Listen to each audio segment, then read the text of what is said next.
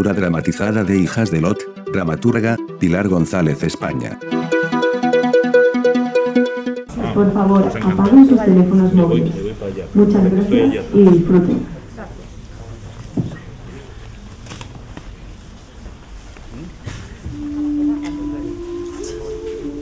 Lectura dramatizada de Hijas de Lot Dramaturga, Pilar González España publicado por Editorial Torremozas 2021 dirigido por Anaís Bleda. Actores, Mary Gregorio, Natalia Llorente, Mónica Senabre, Iván Artiles, Erika Bleda, Pascual Laborda, Airel Muñoz. Todos los que colaboran en el mismo son personas de reconocido prestigio en el mundo del teatro. Muchos de los actores pertenecen en su mayoría al colectivo de teatro Laboratorio Leighton de Madrid, y están dirigidos por la joven dramaturga premiada Anaís Bleda. La escritora del proyecto es Pilar González España. Sinopsis. En el pueblo de Sodoma están ocurriendo sucesos extraños. Los hombres que allí habitan están cambiando, se han ido de sus casas, se agrupan entre ellos, se emborrachan, son violentos, se olvidan de sí mismos, parecen enfermos o locos. Solo un hombre, Lot permanece intacto. La noche en la que todo el mundo enloquece, llegan dos forasteros a casa de Lot y que se declaran más tarde ángeles que han venido con una misión para salvar a Lot y su familia de un castigo divino, la destrucción de Sodoma con piedra y fuego. Aunque el pueblo lleno de lascivia y crueldad intenta entrar en la casa y violar a los forasteros, la familia consigue liberarse. La mujer de Lot, cansada de la vida y sin sentirse nunca amada, mira fatídicamente atrás y se convierte en una estatua de sal. Lot y sus hijas se refugian en una cueva durante meses. Finalmente, las dos hijas traman un complot para vengarse de su padre. De esta forma, obligan a que el personaje bíblico de Lot, un patriarca antes honesto y virtuoso, se degrade a ojos del mundo divino y terrenal. Comentario explicativo. Obra de inspiración bíblica de Oriente Próximo y se enraiza en un contexto de catástrofes y caso. Promueve el debate apocalíptico de la destrucción y el resurgimiento. Tiene un tratamiento que va desde la cultura antigua de Oriente y llega a temas de actualidad en lo referente a la mujer y a su papel en el mundo. Esta obra también se vincula con el proyecto lorquiano de la trilogía Yerma, La casa de Bernarda Alba e Hijas de Lot, obra esta última que el propio Lorca no llegó a terminar y cuyo primer acto se perdió dejando para la posteridad únicamente una página con la que empieza esta obra que se presenta de Pilar González España.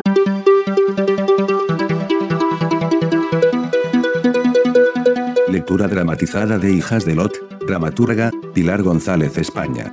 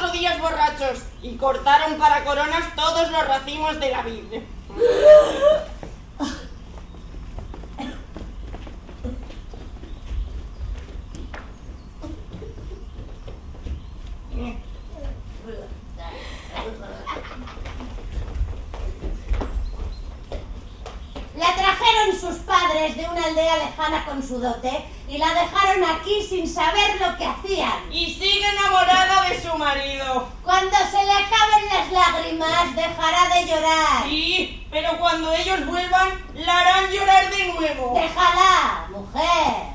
Dale un respiro. Sí. ¿No ves que es forastera? Además, es tan joven e inocente. Sí, igual que una presa caída en la trampa. En buena hora tus padres. Deberías irte antes de que vuelva tu marido. Aún no has yacido con él, ¿verdad? Ni lo harás nunca, ¿me oyes? Y si ocurre, será en contra de tu voluntad. O si ocurre, será con muchos otros hombres a la vez. Esta ciudad es el cementerio de la bondad. Esta ciudad no es lugar para un inocente. Aquí solo hay desesperanza. Ni siquiera existe ya el ocaso y sus colores. ¿Pero qué hacéis? ¿Qué te ocurre? Yo le quería. Aún le quiero. Hubiera podido quererle siempre. Hubiera podido. Dime, ¿qué te ocurre? Mi marido. Hace tan solo cuatro días que nos casamos y desde entonces no le he vuelto a ver. Le asaltaron tras la boda borrachos como estaban. Le rodearon, le dieron de beber, le insistieron y entre risas se lo llevaron. Ni siquiera ha llegado a cruzar el umbral de su casa. Yo le supliqué, le rogué en vano delante de todos.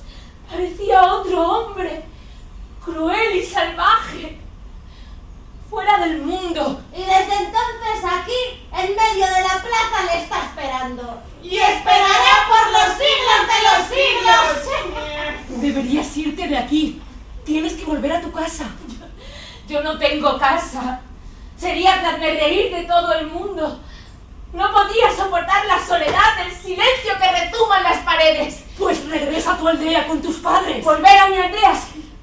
Volver con este corazón ardiente, con estas manos vacías. Esperarás inútilmente. Aquí solo hay desesperanza. Esta ciudad es el cementerio de la bondad. Esta ciudad no es lugar para un inocente. Ni siquiera existe ya el ocaso y sus colores. Dejadla ya.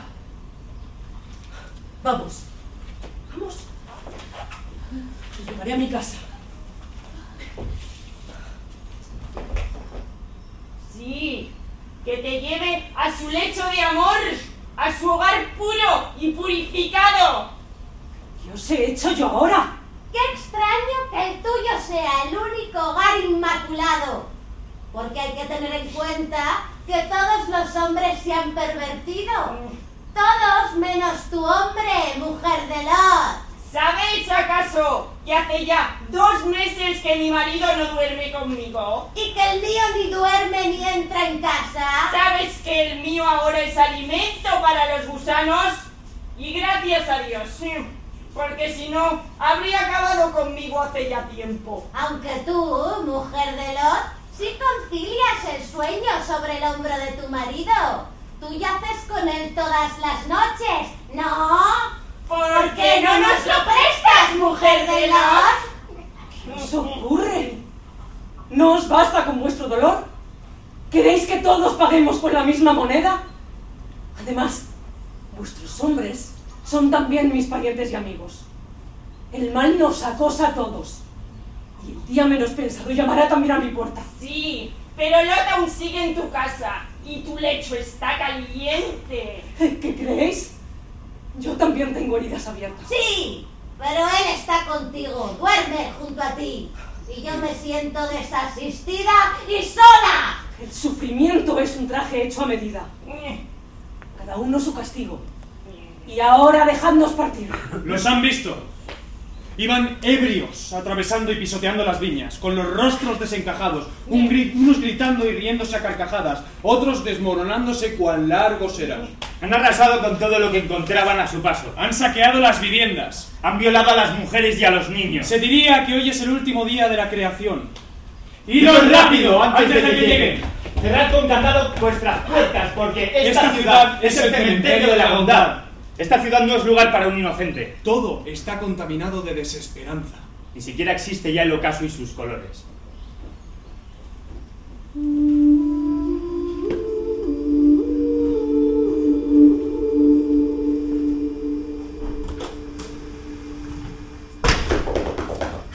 Ya voy. Ya voy. ¡Abre rápido! ¿Qué ocurre? ¿Ha venido aquí? ¿Quién? ¿Aarón? Claro que no. No le encuentro. ¿Y qué? ¿Estará en su casa? No está en la plaza, ni en su casa, ni en ningún otro sitio conocido. Llevo todo el día buscándole. Bueno, ya aparecerá. Tengo un extraño presentimiento. ¿Estará haciendo algún encargo? Justo el día siguiente de que padre se haya opuesto a nuestra boda. ¿Qué? ¡Qué casualidad! ¿Y qué crees? ¿Que se ha rendido? Es que no viste cómo padre le amenazó. Ya sabemos cómo es padre. No hay que amilanarse con él. Es como fuego sin leña. Arde un momento y... Asusta, pero no quema. El caso es que se opuso.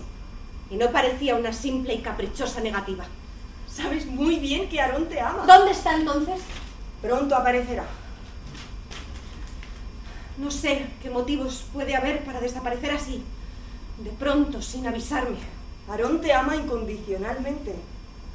¿Y si yo fuera una mujer repudiada por su padre, rechazada por la familia y sin dote, crees que me amaría también? Sabes que Aarón se casaría contigo de todas formas. Padre nunca lo permitiría.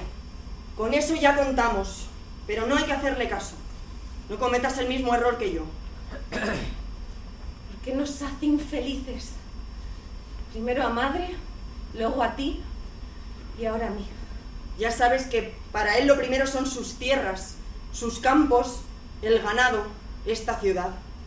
Los huéspedes, la moral, las reglas de comportamiento. Y nada más. Tú y yo no significamos nada. Quizás significamos demasiado para él. Nadie significa nada para él. Ni siquiera madre. ¿Pero por qué nunca dejó que te casaras? ¿Por qué se opone a nuestra boda? Yo no dejaré que eso ocurra. ¿Me oyes? Tú tienes la obligación de ser feliz. Siendo repudiados, ¿acaso podríamos ser felices? A mí me hace feliz tan solo pensar que un día no viviré bajo su mismo techo. Qué desgraciadas somos. Tú por lo menos has tenido el amor de madre y el mío. Y aún eres joven y bella. Pero yo, por su culpa, perdí. Yo he dejado de ser joven. Mi madre... Madre tampoco conoce la alegría. Por eso debemos irnos de aquí. Empezar una nueva vida. Dicen que el destino ya está escrito. Las cosas pueden cambiar en un segundo. Ya verás cómo saldremos de esta prisión. Pues a mí me aprietan las cadenas. Me hacen tanto daño que ya no distingo quién quiere liberarme y quién estrangularme más. Sabes que yo quiero liberarte. El amor que te tengo me hace insoportable tu dolor. Tú ya tienes bastante con tu sufrimiento. ¿Cómo te pareces a madre, hermana? ¿Por qué lo dices? Las dos sois de la misma naturaleza. Pero ella no tuvo a nadie como yo. Te digo que debemos irnos de aquí. ¿Sabes cuánto tiempo llevo esperando este momento? Siempre igual. Irse de aquí, irse de aquí. Ojalá, ojalá el problema fueran únicamente este valle rico y fértil. Si nos fuésemos de aquí, quizá mi odio mi rencor, quizá tu juventud, podría salvarte, hermana. ¿A dónde vas? A buscar a Aaron. No nos salgas ahora. Nos iremos con ella. No es muy tarde. Vendré enseguida. No digas nada.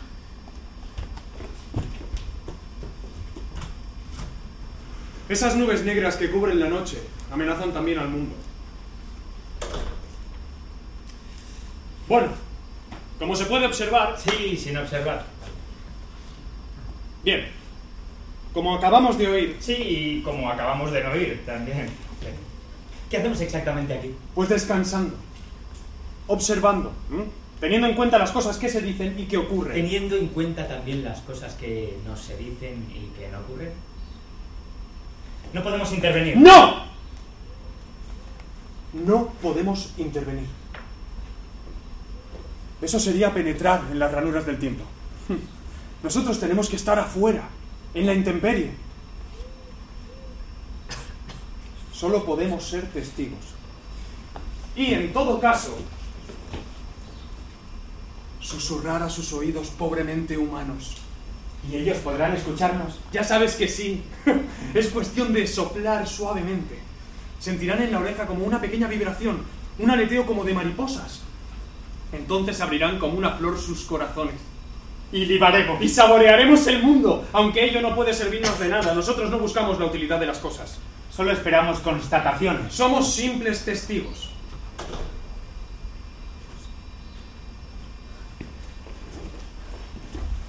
Ser testigo. Ese es el verdadero conocimiento. A veces nuestra cercanía modifica sin querer un tono, un matiz. Y eso ya es bastante. Pero no podemos ni siquiera desearlo.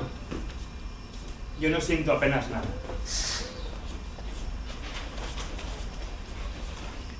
Porque dan siempre vueltas a lo mismo. Es como círculos, ¿no? Y más círculos.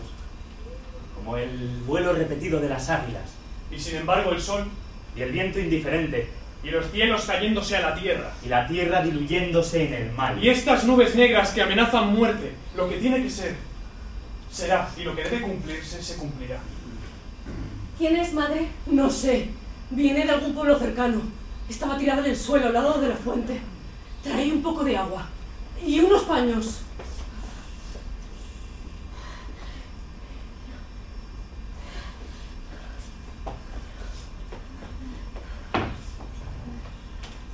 ¿Dónde, madre?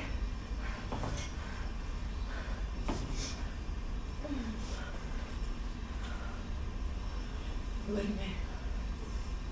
Duerme, querida. Parece agotada. Sí. Dejemos que descanse.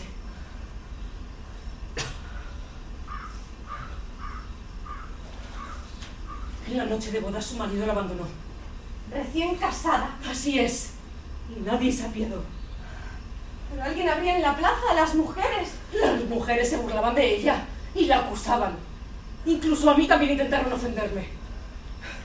Estaban rabiosas. Yo me defendí, la defendí como pude. Pero no es posible que le está pasando a nuestro pueblo.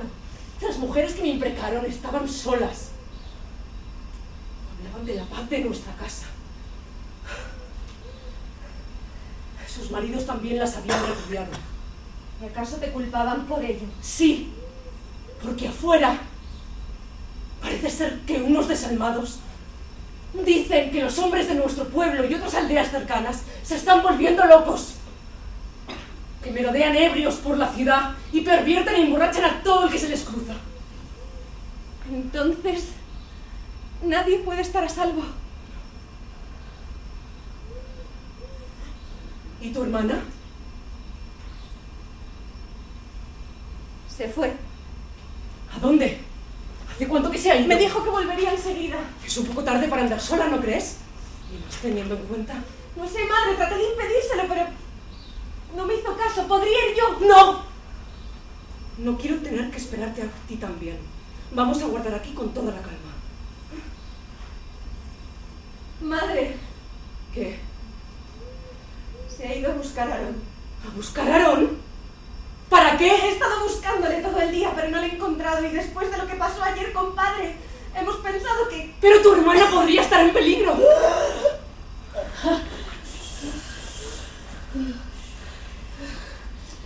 ¿Dónde estoy? Estás en la casa de Lot.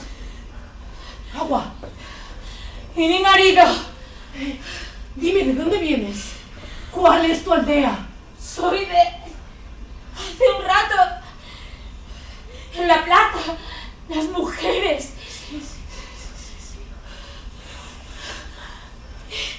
¿Quién eres? Soy la mujer de Lot.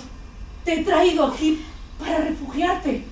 ¿Recuerdas? Las mujeres te acosaban. ¿Y mi marido? No sabemos. ¿Dónde está mi marido? Te llevaremos a tu aldea. ¡No! ¡No! ¡No! ¡Mi marido está aquí! ¡Él vendrá a buscarme! ¡Vendrá! ¡Seguro que vendrá! ¡Vendrá a buscarme! Pero vendrá. Despertarás y se levantarán tus párpados para ver lo que nunca debieron. Tú también despertarás y se levantarán tus párpados para ver lo que nunca debieron. El mal está tan cerca, rodeándote que a duras penas puedo protegerte. La desgracia cabalga desde el otro lado del tiempo. ¡Madre! ¡Mira! ¡Ya viene! ¡Viene corriendo como una fiera! ¿De dónde vienes, hija?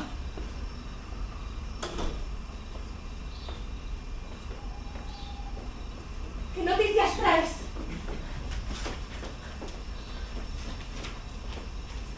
¡Habla! Parecen animales. Están ebrios. Son violentos y crueles. Hija mía. ¿Qué, qué te ocurre? ¿Qué te han hecho? ¿Quiénes son los violentos? Todos, todos, todos los hombres de nuestro pueblo. Se diría que el mundo entero. Cada vez engrosan más sus filas con más hombres y más mujeres. No puede ser que esto nos sucediendo a nosotros. Todos están enloqueciendo. ¿Has visto a Aarón? Por todas partes se oyen gritos esporádicos de júbilo y delirio. ¿Y Aarón? Dime, ¿lo has visto? No, no lo he visto. ¿Y vuestro padre? Han llegado dos forasteros. Padre está con ellos. Hay que avisarle inmediatamente. Una telaraña nos atrapa en su red. Hijas, acordaos de vuestro padre, de vuestro tío. Nuestra casa siempre estará protegida por Dios. ¿Crees que nuestro padre y nuestro tío son todopoderosos? Si Sí. Dios nos protegiera, te juro. Deberíais confiar. ¿A qué llamas tu confianza, madre? Yo creo en Dios. Ahora más que nunca deberíamos estar unidas. Tenemos que huir de. ¿Huir? Es que no dais cuenta. Debemos irnos inmediatamente. Vuestro padre nunca se irá. Estas tierras, estos pastos, están por encima de todo. Representan su riqueza, su honor y su prestigio. Su prestigio. Madre, en lo último que estoy pensando es en irnos con él. Pero él nunca lo permitirá. No lo permitirá, nos buscará hasta encontrarnos. Nos iremos muy lejos, muy lejos. Él nunca nos encontrará. Yo no sería más que un estorbo en vuestro camino. Iros vosotras. Yo no me iré sin Aarón. Ya hablaremos de eso. Ahora preparadlo todo, saldremos al amanecer. Yo no me voy sin Aarón, ¿me oyes? Pues vete a buscarle. Así le verás con tus propios ojos. ¿Qué quieres decir? Aarón ya no es el que tú conocías. Ya no te ama. ¿Me entiendes? ¡Habla! Aarón, te he mentido, hermana. Es uno más entre ellos. Está embriagado, tirado por la calle. No atiende a razones ni a súplicas. De aquí no sale nadie. ¿Es que no te fías de mí? Él me quería. Hasta ayer mismo me quería. Todo es culpa de padre. Él quiere la desgracia para nosotras. ¿Y qué hacemos con esa pobre mujer? ¿De qué mujer habláis?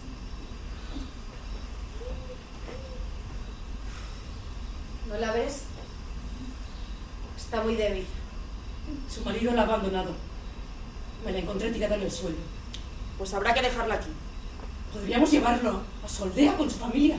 Nada de rémoras. No nos desviaremos. Tenemos que preparar los aperos esta misma noche. Cuando venga padre hay que darle vino. Encárgate tu madre. Saldremos al amanecer. Pero Dicen que una noche, en un ocaso ignominioso, el sol desapareció. Entonces todo fue noche de alas negras. Ejércitos de cuervos retornaron la tierra toda. Los campos, las montañas y la superficie de las aguas se tiñeron de un color oscuro y ceniciento. Un intenso hedor invadió el mundo, penetrando bajo el umbral de cada puerta, por las rendijas de las ventanas, por el aire, por la boca y los pulmones. Todo se fue corrompiendo igual que los alimentos se pudren en las tardes de verano. Los hombres se transformaron, su mirada se tornó más grave y más oscura, y la ciudad se llenó de inquina y maldad. Así, así empezó esta agonía. Ya han llegado. ¡Son demonios! Llevan máscaras. ¡Gritan! Llevan palos y látigos. Ríen y en sus risas no son hombres, se, se insultan, se pelean, se escupen, Se golpean, se matan, se atropellan. se tiran de los pelos, se desgajan, se desuellan. Se sacan la piel a tiras, una tras otra, hasta que se rompe desgarrándose, doliendo aún más, tanto en el cuerpo vivo. Se sacan los ojos y sus cuencas vacías miran la nada ensangrentada. Empuñan cuchillos largos y, curvo- y curvos, amantes de intersticios y pliegues. Sueñan penetrar la carne. Todas las heridas claman por el aire, gargantas que se abren, gritos estampándose en el suelo, brazos arrancados, mordeduras, dentellada sangre a borbotones, sangre coagulada, sangre que se enfría, caos. En medio del delirio se resbalan y caen un océano de miembros esparcidos. que también copulan. Uno se acuerda de su mujer recién casada, la que dejó tirada en la plaza de la fuente, y se ríe a carcajada. Lo peor es que le habría gustado matarla como a una perra. O matar a otro o a otros. Sí, sí, sí, no, pero matarla desnucándola. No, mejor, golpeándola el rostro con una piedra. Una y otra vez, una y otra vez, una y otra vez. Hasta que roto el cuello sus gritos enmudezcan para siempre. que asesina frialdad en violento deseo convertida. Al final se la comerán viva, como fieras hambrientas, la descuartizarán con sus pequeñas mandíbulas, todos juntos, uno después de otro. Uno después de otro se sacian, se relamen uno después del otro. Las comisuras de sus labios gotean sangre caliente derramada, restos de carne entre los dientes. Callaos. Parece que alguien ha visto a Lot con los dos forasteros. ¡Los han visto a las afueras! Ya deben estar a las puertas de la ciudad. Los han visto desde lejos. Eran jóvenes, morenos, de piel tan blanca y tan suave. Despertarán todas las serpientes, se desbocarán inevitablemente, provocarán espejismos en la vista y delirios de suavidad en las manos. Y el deseo crecerá hacia abajo, penetrando en el subsuelo del mundo. No podrán resistir. Los hombres de la ciudad no podrán entrar en, su casa. Lot lo impedirá. Lot protegerá a sus huéspedes. Será capaz de cualquier cosa con tal de no entregarlos a esas bestias. Los hombres de la ciudad no van a quedarse sin ellos. No, no, no, no, no van a quedarse sin ellos. Uno dice que esta noche Otro pregunta, ¿cómo van a hacerlo? irán a buscarlos a casa de Lot. Será fácil. Llamaremos a su puerta. Lot, a buen seguro, tendrá miedo de nosotros. Eso dice. Pero Lot también es forastero en la ciudad. Aunque hace años que vive aquí y se ha ganado el respeto de algunas personas por su nobleza y honradez, no va a transgredir así como así las reglas de la hospitalidad. Bueno, bueno, ya verán, ¿eh? De momento van a hacer tiempo para que avance la noche. Ay, sí, ojalá que avance la noche.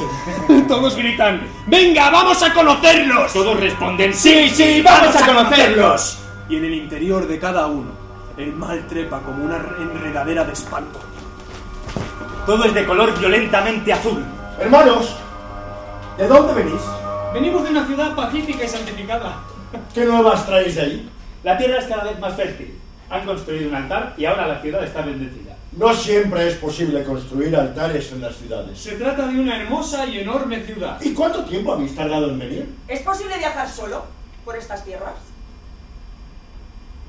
Mucha gente de buen corazón como tú, Lot, nos ha ofrecido su hospitalidad. ¿Habéis pasado por el camino viejo? ¡Claro! Claro. Hemos llegado hasta el valle. ¿Y qué sabéis de sus gentes? Nos dieron cobijo en la plaza del pueblo. Sí, bajo sus galerías. La gente es muy pacífica y muy tranquila. Yo soy de allí. Mis padres viven allí. Es una mujer enferma la que estamos socorriendo. La llevaremos mañana a su aldea. Al salir de la ciudad bordeamos justo la orilla del mar de Sal, por el valle. Nos alejamos algo, pues ya sabéis que son pocos los que se salvan a la orilla de ese mar. Es la sal que corrompe tanto el agua como el aire. También nos protege a todos. Nos disuelve y nos purifica. ¿Puedo preguntarte cuánto tiempo llevas aquí? Toda nuestra vida. Llegamos hace 18 años. ¿Por qué? ¿No eran prósperas aquellas tierras? Las posesiones de mi tío y las mías eran tantas que no podíamos ya compartir la misma tierra. Nuestros pastores se enfrentaban continuamente. Yo miré estos nuevos campos y me dije, esta, región está, bien regada.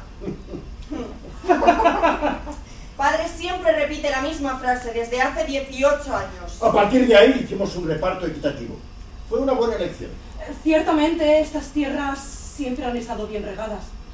Hasta ahora. Ahora son un inmenso desierto. Sí, desde hace dos años se están empezando a secar todas las viñas. Quizás aquella elección no fue tan acertada. Hija, ya sabes que Dios siempre nos protegerá. Hoy tenemos huéspedes de honor. Vamos a tratarles como se merece. Lot, cuéntanos. ¿Qué ocurre en esta ciudad? Mis queridos huéspedes honorables, ¿qué puedo deciros? ¿Qué motivos puede haber para que un pueblo entero, una ciudad entera se pervierta? Hace poco tiempo que se escuchan esas nuevas, sí. Sí, desde hace apenas un mes las mujeres se prostituyen, los hombres se ejercitan en la crueldad, niños. El mal se ha empezado a extender como una enfermedad. Yo pensaba que podría proteger a mi familia, pero ahora empiezo a tener serias dudas. Muchas gentes, hombres fieles que siempre han escuchado mis palabras de bien, ahora no atienden a razones. ¿Y por qué no te vas con tu mujer y con tus hijas? Esta es mi tierra. Aquí está todo lo que poseo. Tengo fe y espero que cambien las cosas. Aunque pudierais salvaros vosotros en esta tierra maldita, ¿de qué os serviría quedaros aquí sin nadie con quien compartirla? ¿De qué sirve vivir en una isla de bondad si por todas partes amenaza un mar de iniquidades? Mi tío está cerca de mí. Grande es su corazón. Ah, Él no podrá hacer nada que no esté bajo los designios del cielo. Es por eso, por tu parentesco con él, por lo que estamos aquí. Hemos venido para decirte que deberías considerar tu partida. ¿Cómo os atrevéis a...? Pero... Los designios del cielo. ¿Quiénes sois? ¿Cómo sabéis cuáles son los designios del cielo? No temas, Lord. Hemos venido a salvarte. ¿Acaso os he enviado? Ciertamente, somos enviados de tu Señor. Escucha atentamente. Dios va a destruir esta ciudad. Y juntamente con ella destruirá otras cuatro ciudades. Pero antes necesitamos saber quiénes son los justos que habitan aquí. Habrá otros hombres como tú. Si conoces alguno, dinos su nombre. ¿Cuál es exactamente vuestra misión? ¿Sois vosotros quienes vais a destruir esta ciudad? ¿Cuándo pensáis hacerlo?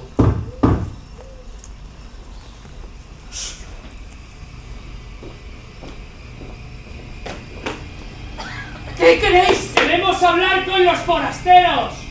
¿A estas horas de la noche? Ya es muy tarde. Venid mañana. ¿Quiénes? Son los de acá. Quieren ver a los forasteros. No vuelvas a abrir.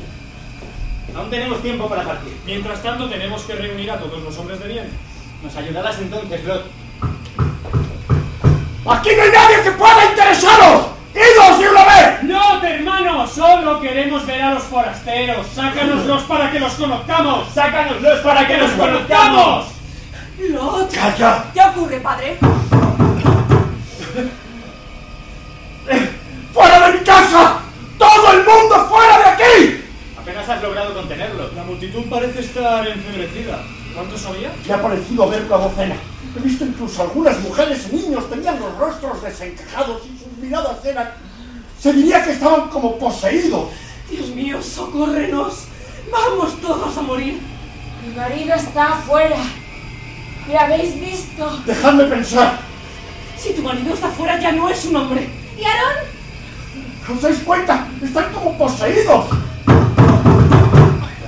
Dudo mucho que se resignen. Tenéis que desaparecer inmediatamente de aquí. No, no te preocupes por nosotros, Lord. Sois mis huéspedes y estáis bajo mi protección. Al menos escondeos en la alcoba. ¡Sácanoslos para que los para que los conozcamos! ¡Los huéspedes!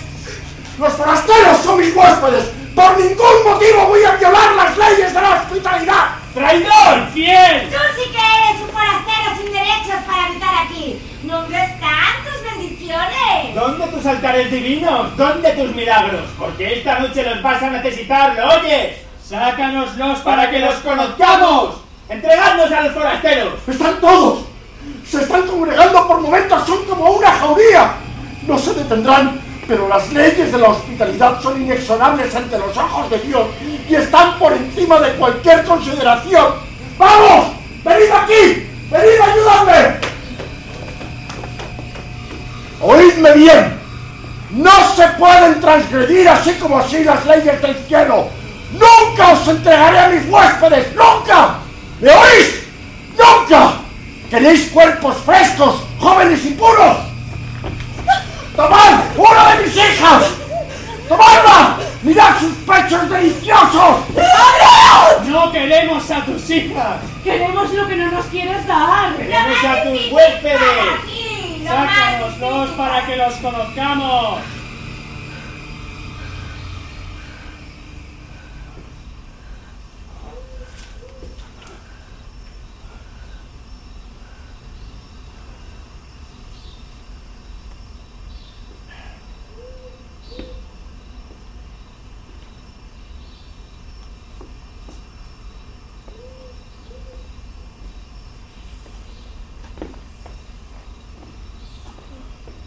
¿Cómo has podido hacer eso?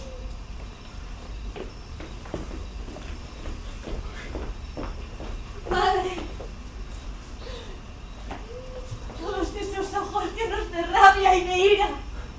Todas esas bocas llenas de espuma. ¿Cómo te has atrevido? ¿Cómo has podido nuestra hija? Mi marido estará ahí fuera. Tenemos, tenemos que hacer algo. Tenemos- necesitamos vuestra ayuda, forasteros. ¡Ayudadnos! Tengo que salir. No queremos mujeres, ni jóvenes ni viejas, guárdatelas para ti. ¡Queremos a los forasteros! ¡Sácanoslos para que los conozcamos! ¡Sácanoslos! Vamos a abrirlos. con toda esa turba enloquecida. No te preocupes por eso. Déjanos hacer, confía en nosotros.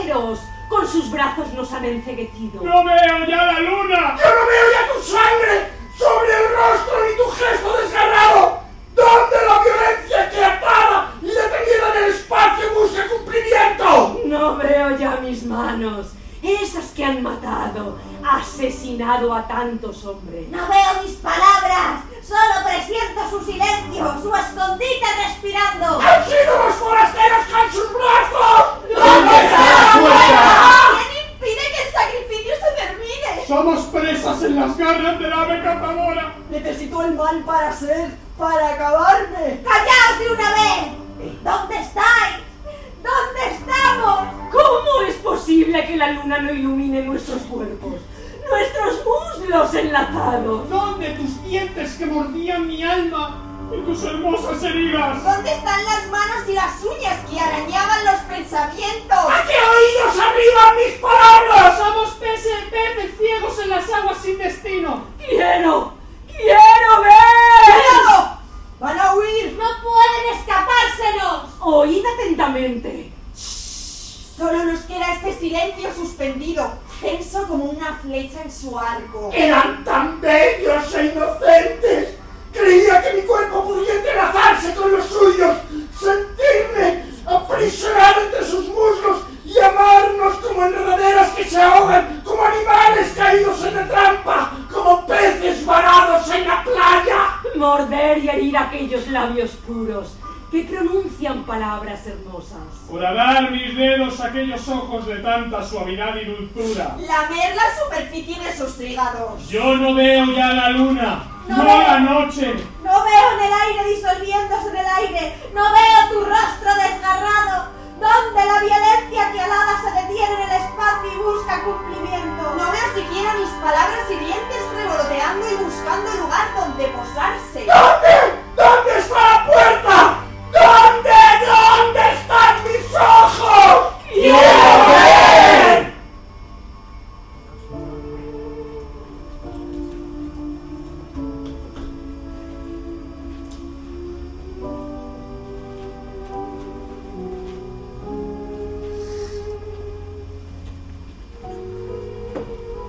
Ahora es cuando se van Lot y sus hijas.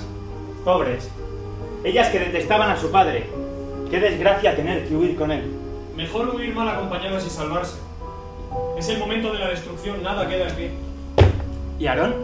¿El pretendiente? Aarón se queda y morirá.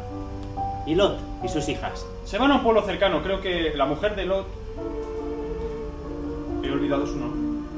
Lot entonces se salva. Se salva, sí. Ah, ya recuerdo. Se van a la única ciudad que a petición de Lot no va a ser destruida. ¿Y los demás? Siempre hay justos que pagan por pecadores. Pero Lot se merece más la salvación. No lo pongo en duda, aunque no me parece tan buen padre. Hubiera sacrificado a sus hijas por salvar a dos huéspedes. No olvides en qué tiempos vivimos. Creo de todas formas que no le durará mucho la buena suerte. ¿No veis que sus deseos son inconfesables? Entonces no le vaticino nada bueno. Yo tampoco.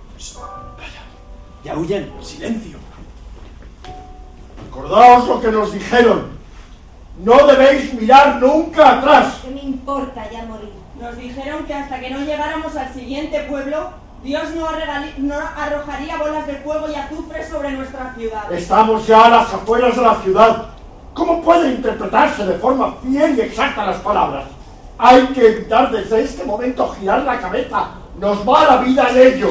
Todos moriremos. También Aarón. ¡No miréis atrás! ¡Que nadie mire atrás! Todos moriremos. Y sin embargo, pronto amanecerá. También en la oscuridad de mi alma nace un terrible pensamiento. ¡Ya ha empezado! ¡Suenan aquí mismo! ¡Que nadie mire atrás! Madre, ¿estás bien? Vamos todos a morir. De llegar al pueblo. Es el único lugar que no se destruirá. Debemos estar ya muy cerca. Hay que llegar rápido. Cada estallido explota un trozo de mi vida y mi memoria. Madre, solo tienes que mirar hacia adelante. Acuérdate. Siento tan cansada. Las bolas del fuego podrían alcanzarnos. ¡Vamos! ¡No podemos detenernos!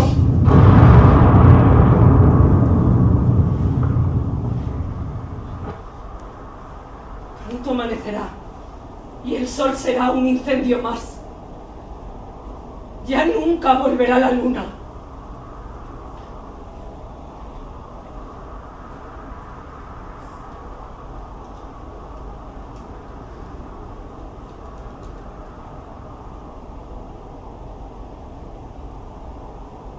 ¿Y ahora? ¿A dónde me llevas, Lot? ¿Qué habéis dispuesto tú y tu adorado Dios? Y lo más terrible, ¿para qué? Es espantoso lo que has hecho. ¿Cómo pudiste entregar a nuestra hija para el escarnio y el oprobio de los hombres?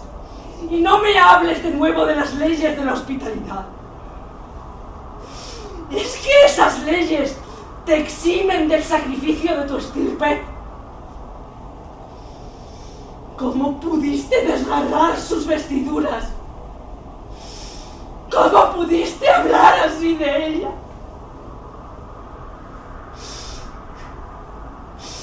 Tú nunca me has amado. Ahora comprendo. No, ahora no quiero comprender.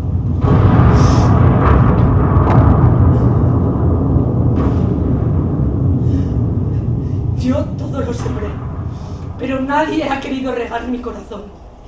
Por eso en él no crece la alegría.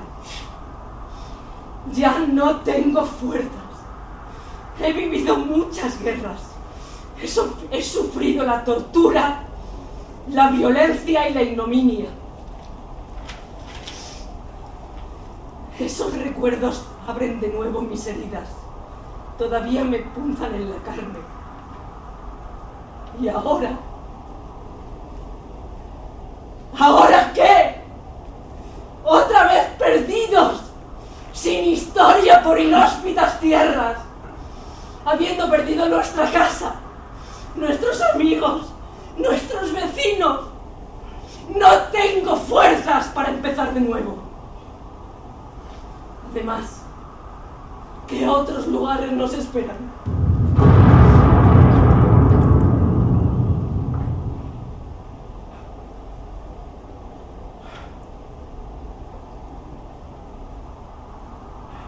Hoy, estas bolas de azufre son de un nuevo universo. Y si mirar atrás, es tan bella la destrucción. Su vértigo me impele y me seduce. No tener nunca que rendir más cuentas a nadie. Tanta humillación, tanta soledad y abandono convertidos de repente en cenizas. Morir es tan fácil como mirar simplemente atrás. Dios, yo te invoco. Quiero que mi muerte sea transparente, seca y cristalina. Quiero ser sal incorruptible, fuego disecado, toda pureza y claridad. Ver y ser mi destrucción. Ver y ser mi destrucción. Hijas, perdonadme. Ya no seré más una remora para vosotras. Tenéis libre ya el camino. ¡Edith! ¡Edith! ¡Mujer! ¿Dónde estás? ¿Me oyes? El fuego de la destrucción se extiende como una sombra tras de nosotros. Nos urge seguir avanzando. No debería arriesgarme más. Esperaré un rato aquí. ¡Edith! Sé que repruebas mi conducta con nuestra hija, pero ¿qué podía hacer? ¿Qué hubiera pensado Dios de nuestra familia? Que somos capaces de traicionarle. Y los ángeles enviados por Él para salvarnos. Ante todo hay que cumplir las reglas de la hospitalidad. Por eso ocurrió el milagro. Por eso sacaron sus brazos y cegaron a toda esa jauría desatada y enfebrecida. Estaban agradecidos por el sacrificio. Qué oprobio hubiera sido entregar a nuestros salvadores. ¿Quién, después de eso, en el cielo o en la tierra, me habría respetado? Ni yo mismo. ¡Edith! ¿Dónde te has metido? Mujer, ¿qué significa este silencio? ¿Por qué cada resplandor ilumina mis pensamientos? Se diría que amanece eternamente. ¿Dónde estás tú? Oh luna, que curas las heridas de la noche. ¿Dónde estás, esfera luminosa, sol frío y doloroso? ¿Por qué le dejáis solo? ¡Mujer! ¡Mujer! ¿Es esta tu venganza? ¿Acaso quieres castigarme? ¿Acaso has vuelto? ¿No habrás mirado atrás?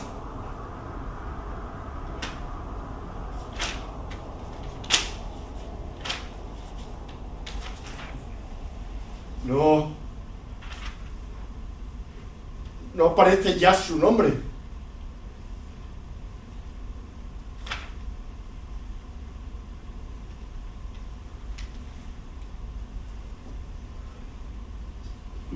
Entonces, llegaron. No había ido a un pueblo. Lot decidió escapar de allí. Consideraba que era un lugar peligroso donde también podría caer la venganza divina. Qué de contradicciones, ¿no? Así son las cosas. Eso es lo que no me gusta de las leyendas, los mitos y todas esas pamplinas. No sabes a qué atenerte. Imagínate, nosotros mismos. ¿Quiénes somos? Tú, por ejemplo. ¿Quién eres? Sí, sí, ciertamente es difícil contestar a esa pregunta. El caso es que estamos aquí, ¿vale? Por algo será, ¿o no? ¿Quieres decir que no hay ninguna voluntad externa fuera de nuestra existencia? ¿Quieres decir que es a partir de la presencia incuestionable, incuestionada, que las cosas por sí solas se justifican a sí mismas? Para mí todo es mucho más simple. Estamos aquí, no sabemos por qué, no sabemos tampoco si hay un por qué, y seguramente nunca lo sabremos. Ahora bien, ya que estamos aquí, hagamos algo, ¿no? ¿Crees que podemos hacer algo? La realidad y todo lo que ocurre en ella está en, en otro plano distinto al nuestro. Sí, sí, claro, perdona. No me he dado cuenta, eh, me he confundido. Quería decir, digamos algo. Entonces sigamos hablando de Lot. ¿no? Ah, Lot, Lot, es verdad. Qué hombre tan débil. ¿Sabes que se fue con sus hijas a una cueva? Allí estuvieron unos cuantos meses. Sí, sí. Estaban solos en el mundo, lejos de todo, sin ninguna esperanza. Ni siquiera podían huir de allí. Afuera todo era estéril. Lot a veces se aventuraba por aquellas inhóspitas tierras para traer algo de comida y algo encontraba. Por eso consiguieron sobrevivir, aunque estaban ellos tres únicamente en la, en la cueva, encerrados como fieras en la jaula del mundo. Y las dos hijas, cuanto más dependían de su padre, pues más le detestaban. Esa es la decadencia de las cosas. La destrucción. No importa su sigilo, su lentitud, su- sus reticencias. Cuando llega es implacable, nada ni nadie puede salvar. Es que la destrucción es la destrucción, en este tiempo, espacio o en cualquier otro. También lo será para nosotros. Es que las cosas que empiezan, acaban. Nosotros también. Un día, ¡pluf! no existirá nada. Bueno, ¿qué importa? Ahora estamos aquí. ¿no?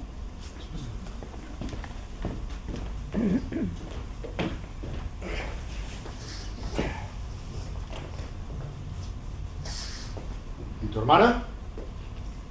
Fue a la charca por agua. Padre, ¿qué ha traído? Tendremos para comer varios días. Dios mío, tengo tanta hambre. Parece que Dios sigue queriendo protegernos.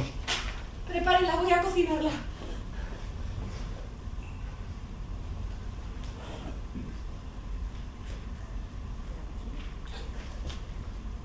¿Por qué tardará tanto? Hace un rato que se ha ido. Ahora ya solo falta que llueva. Por allí se ven unas pocas nubes. El viento no las traerá. Está soplando hacia el sur. ¿Dónde la encontró, padre? en el campo. Oí de repente un gemido tras unas rocas y... Pero no decía usted que estaba todo muerto. Sí, pero ya ves cómo en las cuevas se puede sobrevivir. Quizá alguien se ha refugiado con su ganado. Entonces, ¿por qué no nos vamos de aquí? Todo se ha secado. Moriríamos por el camino. Pero con esta carne tendremos suficiente. Tenemos que hacer acopio de agua y comida. Hay que esperar a que llueva. Ya sé que no es fácil. Confías en mí, ¿verdad? Padre, Eh, traído carne para, para vosotras. ha traído comida. En la charca ya no queda casi agua. ¿De dónde la ha sacado? La encontré a las afueras del pueblo, cerca de unas cuevas. ¿No estaba todo muerto y estéril? Mañana volveré allí. Quizá haya algo más de comida. Entonces no ha sido usted, padre, el único justo al que Dios ha salvado. Los mensajeros querían salvar a 50. Pero padre no les dio ningún nombre, ¿verdad? Todos estaban pervertidos. ¿Todos? Nos fuimos demasiado pronto y rápido para saberlo. ¿O es que no os acordáis? Aarón se quedó allí. Ya te lo he dicho, te lo he dicho de mil y una maneras. Aarón ya se había convertido en uno de ellos. ¡Aarón! ¡Aarón! ¡Siempre con lo mismo! ¡Te morirás repitiendo ese nombre! ¡Hay que ir a por agua! ¡Tenemos vino! Nos hace falta agua. Del manantial sale muy poca. Hay que aprovecharla. Vaya usted, padre. Nosotras prepararemos la carne. Preparadla bien. Esta carne es un regalo divino.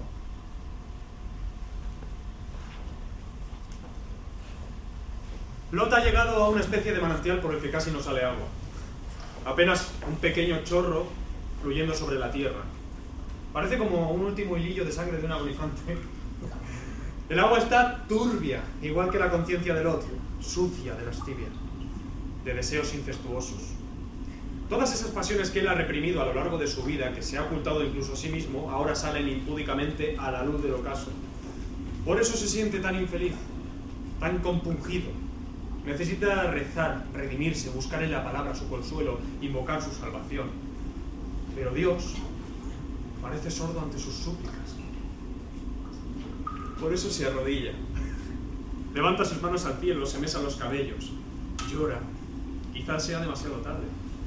Porque él sabe que aunque le vendaran los ojos, aunque le taparan los oídos, aunque le ataran las manos, aunque le encerraran y le apalearan, le, le torturaran de infinitas maneras, el deseo seguiría ahí. Revolviéndose como una sierpe oscura dentro de su cuerpo. Mejor huir. Sí, no, no, mejor quedarse. Enfrentarse a los hechos, vencer al mal, demostrar que su voluntad es más fuerte que su dignidad. Su honestidad está por encima de las más sucias pasiones. Así podrá de nuevo convertirse en el verdadero profeta, merecedor del amor divino. Así, Dios podrá reconciliarse de nuevo con él. Lot, el único hombre salvado. Lot, el elegido.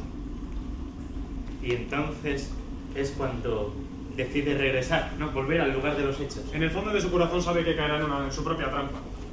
Qué estupidez, ¿no? Arrojarse inconsciente a su fatal destino. Es su orgullo el que le impide retroceder. Y se entrega como un esclavo al fuego, a las manos de un fatum que le incendia. Eso es. Sin vino, sin agua, sin comida, sin futuro, sin, Sin hijos. Sin Aarón, sin hijos. ¿Te das cuenta de que quizás seamos las últimas mujeres que hay sobre la tierra? Solo sé que el tiempo va pasando. Y mejor sería morir. Como madre. Madre no tenía fuerzas. Se había consumido toda su esperanza. Pero tú, hermana, eres aún tan joven. ¿Joven para qué? Para ver cómo se desperdicia aún más mi vida. Es verdad que no han llegado ni mensajeros, ni ángeles, ni señales. Pero debería haber algún designio para nosotros. Un designio, dices. ¿Acaso Dios no se ha olvidado ya de nosotras? Hagamos como las estrellas, distantes en la desesperación y en la amargura. Esperar más y sentir menos. Ese no puede ser nuestro final. Si hemos sobrevivido hasta aquí, es porque el destino nos reserva ¿El destino? ¿O quizás nuestra propia voluntad? Quizás tan solo una determinación. ¿Voluntad de qué? ¿De huir de nuevo? Yo ya no tengo voluntad. Además, aquí no hay ni rastro de un ser vivo. Aquella carne... De una excepción. Como nosotras. Ya ves que nada puede sobrevivir. La tierra volverá a regenerarse. Ya sé, el exterminio se ha extendido como un manto sobre toda la tierra. Pero acuérdate del diluvio. ¿Te refieres a esto, hermana? Una brizna de hierba. Sí, una brizna de hierba. Por algo se empieza. Escúchame. Tengo un plan. ¿Un plan? Sí, un plan. Escucha. Somos tres, ¿no? Por desgracia, somos tres. Pero la persona que más detestamos en este mundo es la que nos está salvando. ¿Te refieres a padre? Aquel que fue capaz de entregarme a esos perros rabiosos. Sí, pero él era el elegido. Y esa es nuestra desgracia. Ahora dependemos enteramente de él. ¿Por qué crees que nosotros tres hemos sobrevivido? Y a mí me preguntas, no sé por qué ocurren las cosas. Ocurren porque así está escrito, porque... ¿A dónde quieres llegar? Quizás todo esté escrito. Quizás nuestra raza debe subsistir. Ese podría ser un motivo. Subsistir en este desierto. ¿Para qué nos ha salvado Dios entonces si pensaba destruir el mundo? ¿Cómo vamos a subsistir si no hay ni un solo hombre vivo cerca de nosotras? ¿No hay ni un solo hombre vivo? ¿No vive aquí un hombre vivo con nosotras? Aunque se trate del peor de los culpables. Un padre también es un hombre. ¿Qué quieres decir? ¿No te das cuenta de que con él podríamos satisfacer nuestro objetivo? ¡Estás loca! Padre es el único hombre. Preferiría morir. Hermana, muchas veces te has dejado llevar por mis palabras. He sido como una madre para ti. Déjate guiar de nuevo por mis consejos. Estamos en un callejón sin salida. Las ciudades y aldeas cercanas han sido destruidas. No sabemos hasta dónde ha llegado la ira de Dios. Quizás haya alcanzado muchas otras ciudades.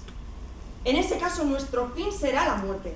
Y nuestra muerte sería la muerte de nuestro pueblo. Intentémoslo al menos. Tengamos hijos. Mientras tanto, quizá encontremos comida, agua, un lugar donde podamos instalarnos y levantar una nueva estirpe.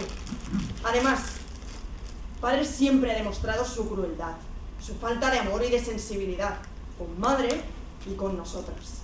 Así que que sirva al menos para que no sucumba nuestra raza. Dios se apiadará de nosotras. Nuestros cuerpos de mujer deberían haber fecundado ya. Antes prefiero morir. Si no lo haces por amor a nuestra tierra, hazlo al menos por venganza. Mejor sería odiarle. Mi odio es tan viejo como yo. Mira en lo que me he convertido. Mi cuerpo de mujer es ya un tronco de olivo seco. La verdadera venganza no malgasta la vida con el odio. Padre siempre está detrás de mí. Quiere algo. Lo sé. Sé también que su inquina y su maldad responden a incontenibles pecados. Dentro de la jaula de su cuerpo hay una friera hambrienta. Madre lo sabía. Por eso miró atrás. ¿Qué pretendes? ¿Satisfacer su deseo? ¿Esa es tu venganza? Sí, venganza. La peor. Ante sus ojos. Ante los ojos de Dios y las generaciones venideras. El incesto. Ese incesto con el que él sueña cada día y cada día reprime. Una descendencia incestuosa sería su mayor oprobio. ¿Qué dirá ante Dios, habiendo sido él el único justo, el único elegido? ¿Puedes imaginar cómo se sentiría el día después? Y todos los demás días, y todas las demás noches. ¿Y yo? ¿Cómo me sentiría yo? No mucho mejor que él. Ten por seguro que él se sentirá peor que tú, hermana. Muchísimo peor. ¿Y qué será de nosotras? Los tres estamos aquí detenidos en el tiempo y en el espacio. Todo es inamovible, infructuoso y frío, igual que esta lúgubre cueva. Ante nosotros no hay horizonte, no hay luz. Pero si diéramos este paso, todo podría conmoverse. Si nuestros cuerpos de mujer fueran fecundados, tendríamos hijos, continuaría nuestra estirpe. y por fin llovería. Llovería. Podríamos también morir de hambre. Morir de hambre y matar a nuestros propios hijos. Podría ser. Pero ¿no crees que al menos merecería la pena intentarlo? Le debemos eso a nuestro pueblo. Siento un vértigo infinito. Será fácil. Él no se dará cuenta, creerá que ha sido un sueño. Le embriagaremos cuando vuelva. Esta misma noche. Primero yaceré yo. Y luego yacerás tú. ¡Calla! Por ahí viene. Piénsalo bien, hermana. Engendraremos una nueva raza y sobreviviremos. ¡Calla! ¡Calla de una vez! Toda la escena está velada, como si fuera un sueño. Es de noche. Una gran hoguera en el centro del escenario. Los personajes son como sombras mudas. Lot y sus dos hijas están sentados sobre piedras en el suelo de la cueva alrededor del fuego. Los tres beben. Parecen reír. La hija menor se levanta de vez en cuando, pasando la bota de vino para dar de beber a su padre y a su hermana.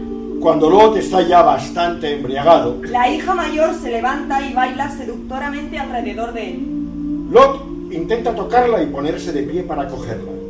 Ambos juegan y ríen. La hija mayor se deja atrapar por su padre. Él la besa y la abraza. Y finalmente se tumban en el suelo. Después, cuando terminan de yacer, la hija mayor va a buscar a la hija menor. que se ha escondido más adentro de la cueva. No quiere salir. Forcejea con ella y la empuja hasta que cae en el lecho de Lot. Respiraciones, llanto, jadeos de placer. Se va haciendo oscuro lentamente.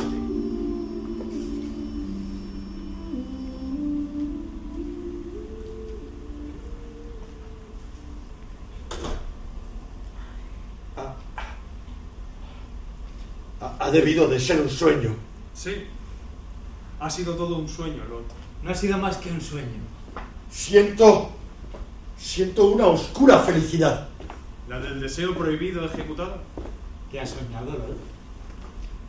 He soñado con la luz tentacular de la belleza, con el candor abierto, con los brazos níveos y dulces de la aurora, con la profundidad infinita de un beso y sus lenguas perfectamente enlazadas.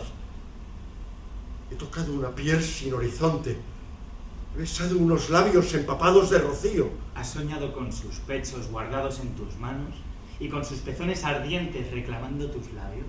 He soñado con sus voces de agua. Sus miradas eran un campo de trigo soleado del que se espantaban volando bandadas y bandadas de pájaros. No te tortures, Lot. Así está escrito. He soñado que penetraba un mundo. No ha sido más que un sueño. Son los designios de Dios. Tú no eres más que el instrumento de la palabra divina. Tú no querías, Lot. Te emborracharon. Dios mío, ¿qué he hecho? Yo no quería. Yo no quería. ¿Cómo es posible? ¿Qué pensarás de mí? Perdóname, Dios. Perdóname. Yo, ejecutor del peor de los pecados. ¿Cómo voy a soportarlo? Vivir con esta culpa. Me ayudarás, mano, a acabar con mi destino. Me ayudarás, cuerpo, a, a acabar con el ansia de placeres prohibidos. Me ayudarás, voluntad, a arrancar la raíz podrida de mi ser. Me ayudarás, sombra, a desgajarme de mí mismo. Me ayudarás, aire, luz, calor, sonido, a desprenderme para siempre de vosotros. Me ayudarás, palabra, a ingresar eternamente en el silencio. Me ayudarás, muerte. Decidme todos, todos. Me ayudaréis. No te ayudaré, Dice la sombra. No te ayudaré. dice tu cuerpo. No te sacaré de aquí. Dice el espacio. Dice el sonido. No te arrancaré del mundo. No te llenaré la boca de silencio. Dice la muerte. ¿Y el sol? ¿Qué dice el sol cuando amanece? ¿Y tu alma, Lot? ¿Qué dice tu alma? Mi alma ya no puede resistir.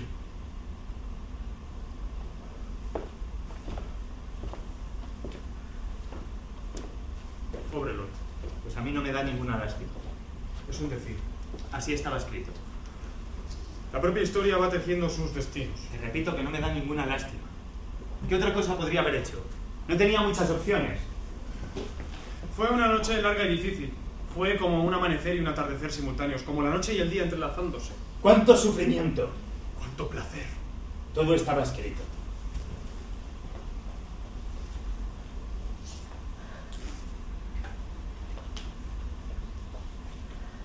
Podemos irnos.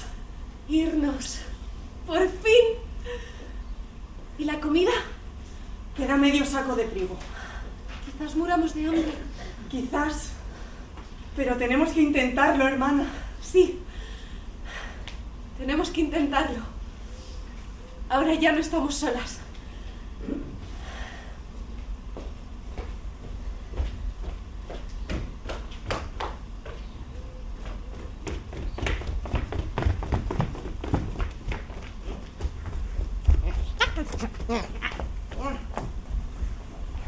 Llamaban las hijas de Lot? ¿Cuáles eran sus nombres?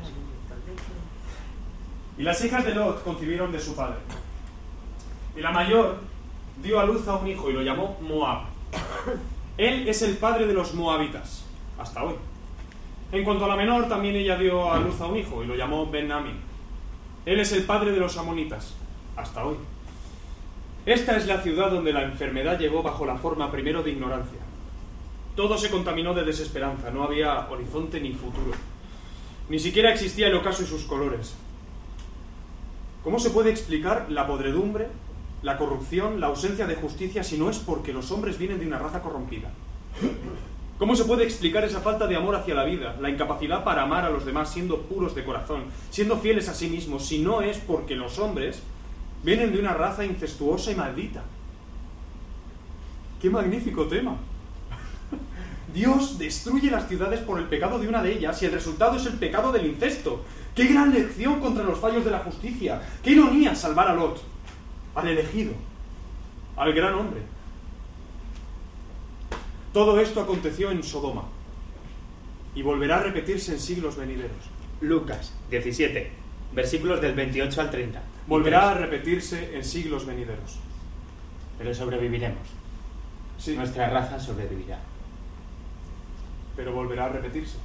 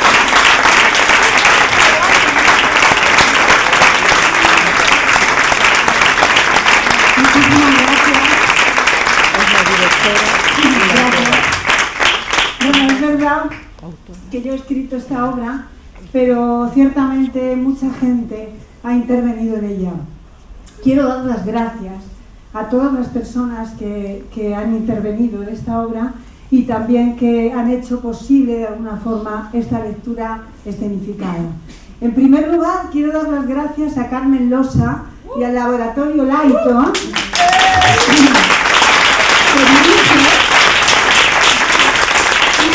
donde esta obra se gestó. Al dramaturgo José Ramón Fernández, que fue el verdadero impulsor de este proyecto realmente.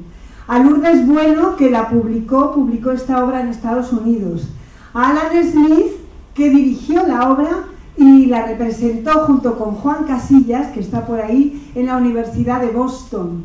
Eh, quiero, y cómo no, a Marta Torremozas, que es la que ha publicado este libro en la editorial Torremozas aquí en España. Y por supuesto, a Anaís Bleda, que ha dirigido esta obra.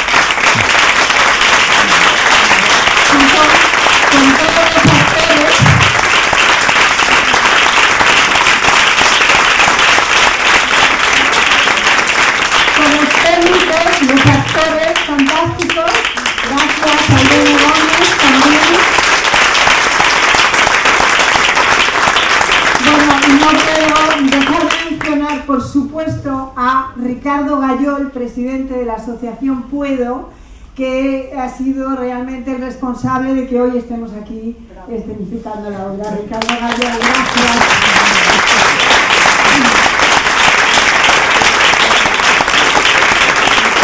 Gracias también a la UAM, a la Universidad Autónoma de Madrid, a la Facultad de Filosofía y Letras, que siempre han apoyado este tipo de iniciativas culturales y que han financiado esta eh, lectura.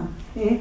Y, eh, por supuesto, a la ONCE, a la ONCE por haber cedido este salón, que para mí tiene muchos recuerdos, porque yo he actuado muchísimas veces en este teatro desde hace mucho tiempo.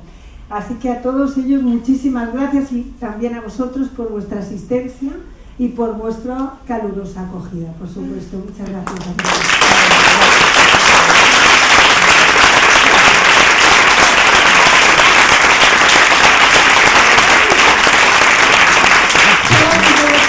Eh, un poco de, publicidad, pero a la salida, a la derecha, Marta Torremozas está con los libros por si alguno quiere adquirir la obra. Gracias.